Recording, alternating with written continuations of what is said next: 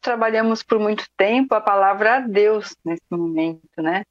E eu gostei de ouvir um, um, palestrante outro dia colocando, não, agora nós sabemos que é até breve. Então, essa palavra Deus, ela é muito forte, muito pesada, é o fim, né? Não tem mais volta.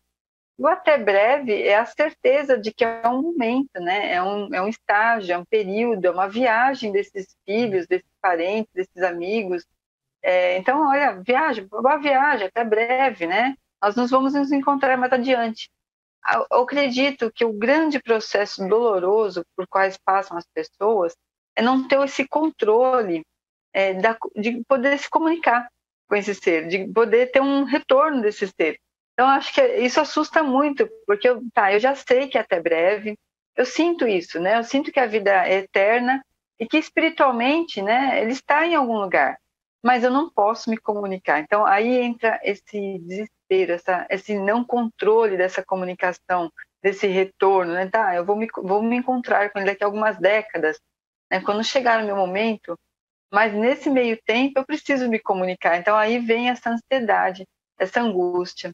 E quantas pessoas não aportam lá na casa espírita e elas querem o quê? Elas querem uma, uma forma de saber se está bem.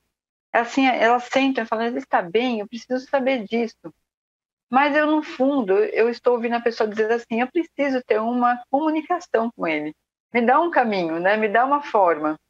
Aí, eu, se eu vou pegar codificação, o próprio Kardec diz mesmo dessa forma de interação dos espíritos conosco, né? dessa forma de comunicação. O que é difícil para as pessoas assimilarem é que ela se dá por muitas portas, né, de muitas maneiras. Ela não se dá só através de um médium ali sentado fazendo uma psicografia. Ela vai se dar nos sonhos, ela vai se dar no momento em que você sente a aproximação daquele ser querido e você tem a certeza que é ele, porque você vibratoriamente criou durante uma vida de convivência uma relação de afinidade. Então, à medida que você está ali nos seus afazeres, de repente aquele parente se aproximou de você para que lhe visitar e você sente sim, é ele. A vibração bate no teu coração e você sabe. E você sabe que ele está bem, porque você passa essa sensação de que aquela visita foi boa. Então, eu vou ensinando, né, através da, das nossas diálogos, as pessoas a perceberem é, que eles estão vivos, que eles estão plenos, que eles sentem saudade da mesma forma, e que se comunicam, sim, de várias maneiras, né?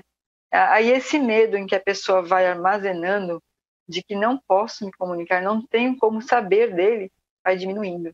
Né? Então é, é um caminho de aprendizado mesmo.